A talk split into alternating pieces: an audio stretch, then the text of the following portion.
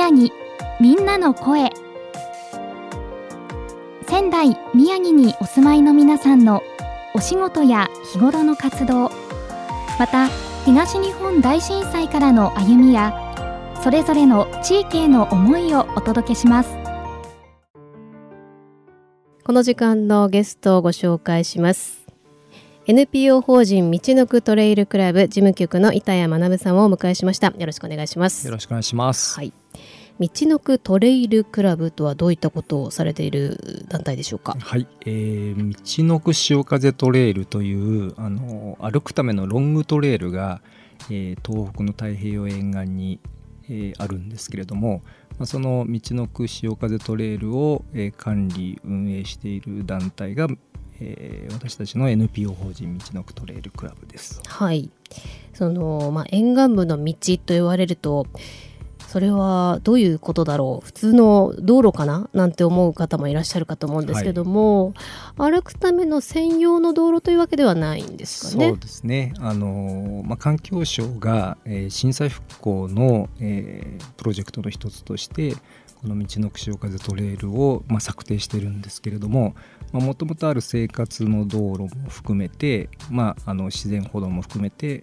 えー、地元の方たちといろいろ協議を重ねて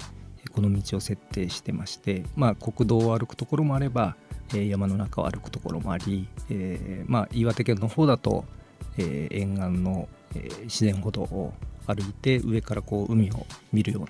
まあ、そんな道もあるところですね。はい。何キロぐらいにわたる道なんでしたでしょうか、はい。えー、1000キロを超えるというふうにております。はい、はい、場所がどちらからどちらまでですか、えー、福島県の、えー、相馬市の、えー、松川浦環境公園が、まあ、一番南の端でしてで青森県の八戸の蕪島神社が、えー、北の端になります。はいそうなんですね。なので今日ですね板谷さんがあのお召しになっている T シャツもそのトレイルのコースの、はい、なんて言ったらいいんですかねこう、まあ、シルエットじゃないですけども。そうですね、はい、はい、沿岸の形をかたどった T シャツになってるんですね。かたどった形になってます、はい、そうなんですよね。ちょっとこうトーン記号みたいになってるような。そうですね。はい、はい、えー、マークになってるんですけどもえー、なので道のく潮風トレイルで検索をしていただくと、まあ、どういった道なのかどういうコースなのかね、ね、あの情報が出てくると思うのでご覧いただきたいと思います、はい、えー、板谷さんはいつ頃からこれ事務局担当されていらっしゃるんですか？はい、えー、2020年からこちらで働いてます、はい、はい、なので3年になりますね。そうですか、はい、ちょうどじゃあまあコロナ禍のタイミングだったですかね。そうですね。働き出してえー、の働き出しが2月だったんですけど、はあ、ちょうど、はいはい、でその頃はまだそんなに出始めの頃で、はいはい。えー、でまあみるみるうちにというか感染が拡大してまあもうちょっとこう緊急事態宣言で、はい、まあその時にはちょっとあの歩くのをご遠慮くださいみたいなこともちょっとこう事務局として、えー、歩く皆さんにまあ、発しなければいけないような状況にもなってました、なかなか難しいタイミングでの着任でしたね。ね。はい、はい、でもまあ3年、えー、半ぐらいですか。じゃ経って、はい、今現在はだいぶ歩きやすくなりましたかね。ね。はい、まああのまあ決してコロナが終わったわけではないんですけど、はい、まあ、だいぶ状況が落ち着いた中で、まあ、海外からの歩く人も増えてまして、まあ、歩く人のことをハイカーっていうふうに呼んでるんですけど、はい、まあ、海外からこの道の串岡トレイルを歩くために、えーまあ、日本に来て、まあ、前線を歩くっていう人も増えてますし、はい、はい、板谷さんが道のくトレイルクラブに来られるきっかけとなったのはどういったことだったんでしょうか？はい、えー、道のく潮風トレイルをまず歩こうと思ったのが、まあ、2019年の、えー、冬秋ですね。えーまあ、働く前だったんですけれどもその時に、えー、歩こうと思った時にあの台風の19号があの東北を襲いてしまってなかなかこう道が歩けなくなったような状況があって、まあ、その台風被害の調査みたいな話を、まあ、歩けないで悶々としている時にもらいましてでそこで、えー、被害調査をしたのが、まあ、直接のきっかけですね。でその後にまあ、あの状況が分かってだいぶこう歩けるようになって、えー、前線を1回あの北の方から南に向けて、まあ、冬のちょっと寒い時期だったんですけれども、はい、歩たような状況です。えー、1000キロを超えるコースですよね。はい、あのまあ、人によっては本当にねあの旅をしながらじゃあ今日はここからここまで何キロ歩いて次はその続きからっていう方もいらっしゃるそうですが、はい、一気に？そうですね。一気に歩くことをしましたね。何日間ぐらいで、はい、そうですね。47日間ぐらいですまあ休み休みではあったんですけど、まあ、たまにこう2日間、えーまあ、旅館でゆっくりしたりとか、はい、まあ、しながら歩いたような感じです。はい。えー、板谷さんは2020年の2月から、はい、この NPO 法人道のくトレイルクラブにいらっしゃったということなんですけれども、ね。はい、えー、それまでは宮城にお住まいになったことはなかったんですよね？そうですね、えー、その仕事をするために宮城に移住してきたような感じです。はい、はい、ご出身はどちらになるんですか？出身は東京都の、まあ、立川市というちょっとまあ田舎の方なんですけど、はい。まあ、そちらが出身です。はい。立川にお住まいでその後宮城にいらっしゃったのがその2020年、はい。はい、それまでもまた別の場所にお住まいだったそうですね。前職の転勤であの名古屋というか愛知県に15年ぐらい住んでました。はい。もともとこういったお仕事とは関係ないお仕事を携わってらっしゃったんですか、はい。あのアパレルの方の仕事をしてました。はい、はい、全く全くはいそうですね。違いますよね。ただこの道のく潮風トレイルを2019年ですか、はい、歩こうと思ってっていう話もお聞きしましたけれども、はい、まあもう今の段階でその1000キロ以上全部歩かれていてもともとそういったアウトドアだったり歩いたりっていうのはお好きだったんですか？そうですね。あの山登りとかは知ってまして、まあ、山山登りの延長でそういうロングトレイルというのに興味があってで、まあ、道のく潮風トレイルはまあ日本の中で、まあ、ロングトレイルだ最長というふうに言われてるんですけど最長ですか、はい、まあ、それをやっぱり歩きたいという気持ちがあって、はい、まあ歩いた感じですね ちなみに道のく以外のロングトレイルどこか歩かれてるんですか？はいあのー、まあ長野県の方の信越トレイルですとかあと、まあ、今はちょっと閉鎖してるんですけど北海道の北根室ランチウェイとかあと、えー、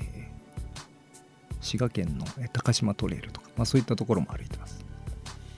そのいくつかロングトレイルを歩かれた中で道のく潮風トレイルってこうどんな特徴がありますか？そうですね、まあのまあ、他のところは、まあ、距離は80キロから100キロぐらいのところで、まあ、自然の中を歩くようなコース取りをしてるんですけど、まあ、道のく潮風トレイルはまあ1000キロという長さの中で、えー、まあ自然の歩道もあるんですけれども、まあ、いわゆる人の暮らしの中を歩くような、まあ、そういったルートもたくさんありまして、まあ、そういった中であの人との触れ合いというんですかね、まあ、そういうのがすごくあって、まあ、トレイルをハイキングするというよりも、まあ、本当に歩いて旅をするというような、まあ、そういう経験をしたと思ってます。ですごくこう、まあ、歩いて1000キロ移動しているので、はい、まあ、すごくこう体に刻まれるというか、まあ、いろんな経験が体に刻まれた感じですごく濃い時間を過ごすことができました。そうですよね、はい、だから一気にその歩かれる方っていうのはなかなかねそのまあ時間もかかりますしそのまあ、1か月以上ですよね、はい。えー、板谷さんがあの歩かれたのも40日以上ですか。47日とかでした、ね、あですよね、はい、なので本当に体力的にもそうですし、はい、時間的にもこう余裕がある時でないと、うん、なかなかあの一気にというのは難しいと思いますけども、まあ、お聞きの皆さんはぜひねそのもう本当にこう少しずつでもいいので、ね、あとはもちろん好きなところだけ歩いていくっていうのもいいですよね。はい。あのー、まあ全部をまあ、歩いてほしいんですけど まあいっぺんに歩く必要は全くないですし、はい、あの全部を必ず歩かなきゃいけないということではないので、はい、まあ、本当に、まあ、少しずつあの歩いて、まあ、8年ぐらいかけて全部を歩いたという方もいらっしゃいますしはい。あのまあ、本当に楽しそうなところだけ歩くっていう方もいらっしゃいますし。ただやっぱり長い時間で長い距離を歩くと、まあ、それはそれでまた違う経験にはなるので、まあ、そういった経験もぜひしてほしいとは思うんですけど、まあ、なかなかあのお仕事されてたりとか、まあ、いろんな環境の中で難しいことだと思いますので。はい、はいまあ、でも初めてその、まあ、トレイルこういうコースがあるっていうのを知った方もこれどうやって参加すればいいのかなと思われる方もいらっしゃると思うんですが、はい、もう本当にこれは何て言うんでしょうね。その、まあ、イベントの機会もありますけどももちろんその道っていうのはいつ歩いてもいいようにこうもう、ね、整備されているので、ね、参加の仕方は本当に様々ですよね。そうですね。あの正直この全部こう印がついてるわけでもないので、はい、どうやってって始めるのっていう声はよくやっぱり聞くんですけれども、はい、まあ、まずどこか気になったところを、まあ、ちょっとでも歩いてみるとあこれをこう重ねていけばいいんだみたいな、まあ、雰囲気がちょっと分かると思いますので、えー、まあ、まず一歩踏み出していただければと思いますし、まあ、そのお手伝いはあの私たちあの道のトレイルクラブ、まあ、名取トレイルセンターでもお手伝いをしたいと思いますので。はい、はいあのそうですね。名取トレイルセンターというあの施設が本当にまだね新しい施設がありまして、ねはい、場所がもう閖上そうですね。閖上ね、はい、はい、の、まあ、海に近いところにすごくね綺麗な施設あるんですけどもそちらに行くとどんなものが整ってますか？そうですね。あのまあ一番特筆すべきはあのその東北の太平洋沿岸を、まあ、横にした地図が、はい、大きな地図があるんですけどまあ、そこにルートが書いてあってでまああの道の串岡トレトレイルは4県29市町村の、えー、を通ってるんですけど、まあ、そちらのあの観光パンフレットも全部揃っていて、まあ、いろんな見どころもそこで見ることができますし、まあ、あとスタッフはほとんどのスタッフがあの道の串岡トレイル全部歩いてるスタッフなので、えーまあ、いろんなあの相談に乗ることもできます、はい。まあ、あとハイキングに必要なアウトドア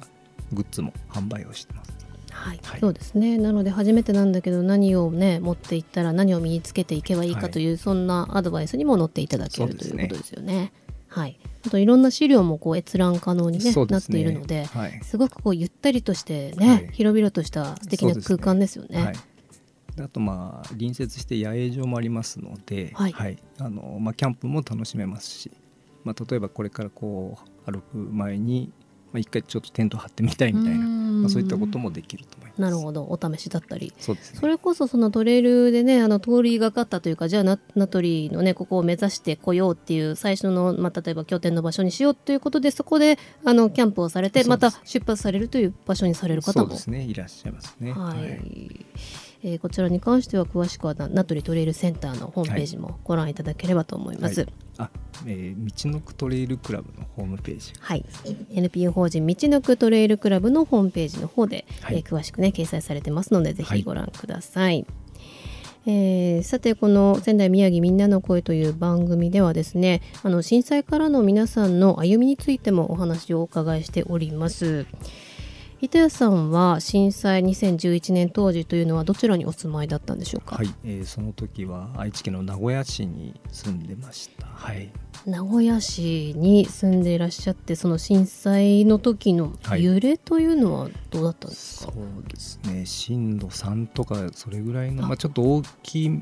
まあ、揺れ方がちょっと普通ではないけれどもまあそんなにこう物が落ちるような揺れではなかったですね。でもなんかちょっと普通じゃない感じの揺れだなとは思われたんですね。はい、はい。はい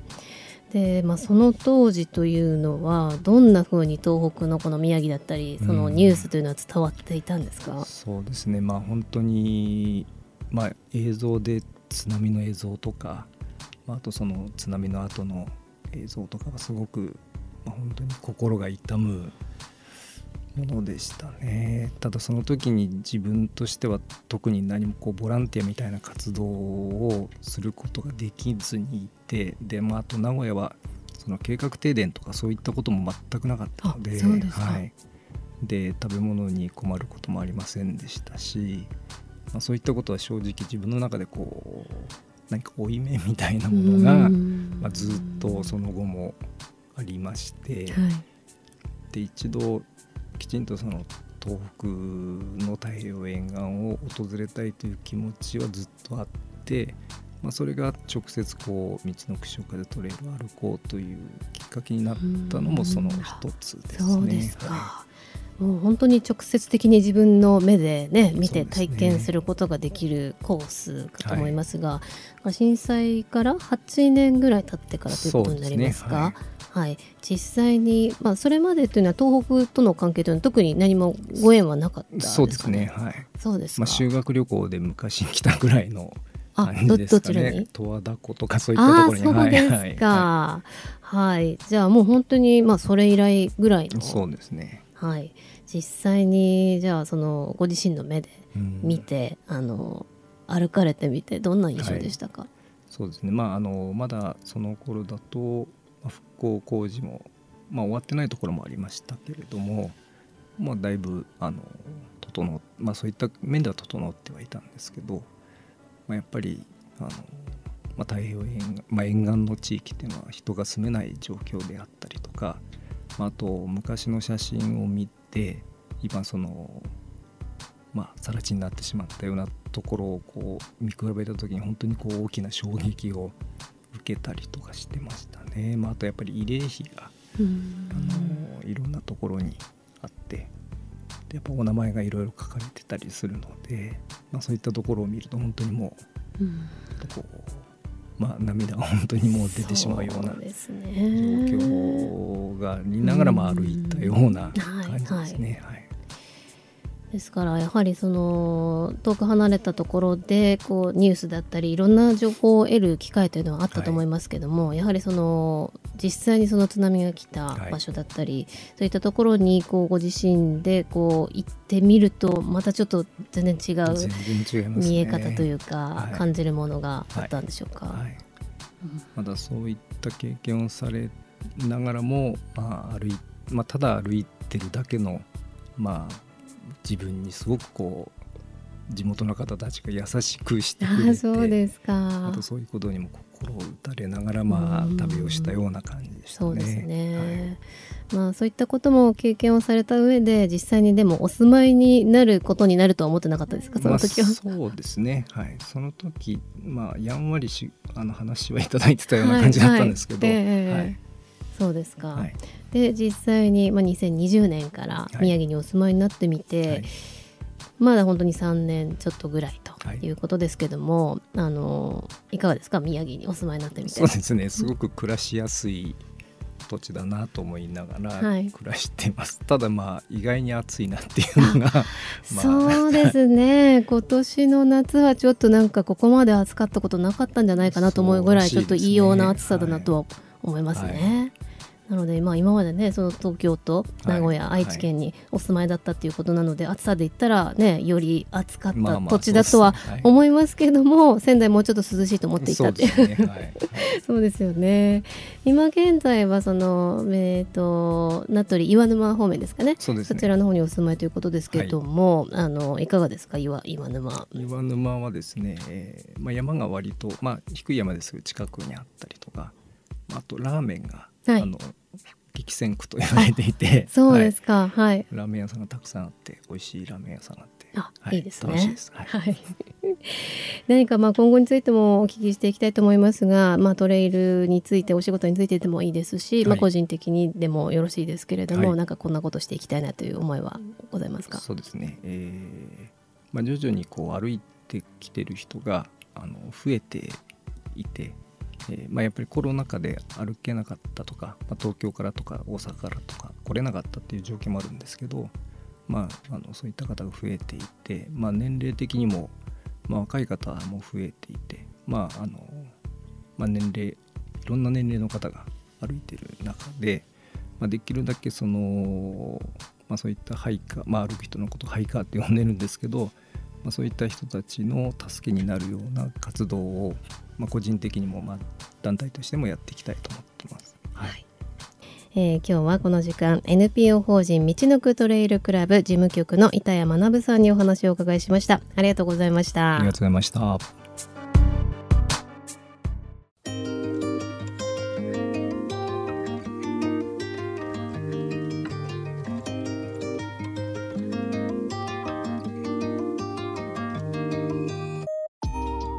仙台宮城みんなの声